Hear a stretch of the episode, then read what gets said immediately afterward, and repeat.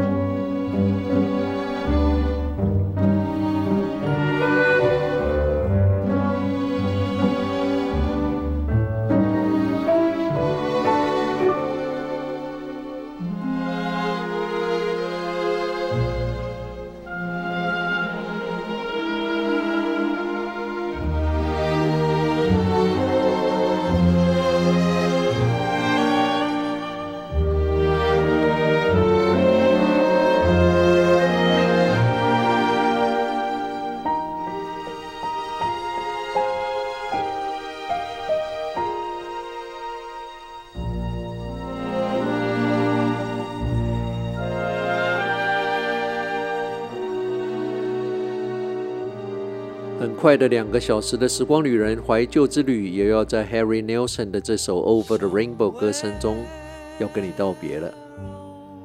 我是时光旅人姚人工，希望你跟我一样尽兴享受了这两个小时的音乐。